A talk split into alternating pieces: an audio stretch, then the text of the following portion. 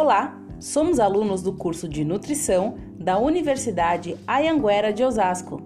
Hoje iremos falar sobre amamentação e câncer de mama. O câncer de mama é um tipo de neoplasia que mais afeta e mata a população feminina. Em 2020, de acordo com o INCA, Instituto Nacional de Câncer, houve pouco mais de 66 mil novos casos. Alguns fatores de risco para o aumento do câncer de mama são ser do sexo feminino, gravidez em idade avançada, histórico de câncer na família, ciclos menstruais curtos, ser fumante, inatividade física, a ingestão de anticoncepcionais, falta de amamentação, entre outros.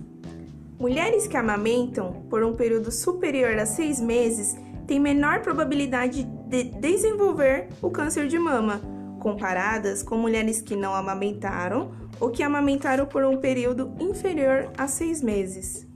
Segundo estudos, a cada 12 meses de aleitamento, as chances de aparecimento de um tumor mamário diminuem em 4,3%.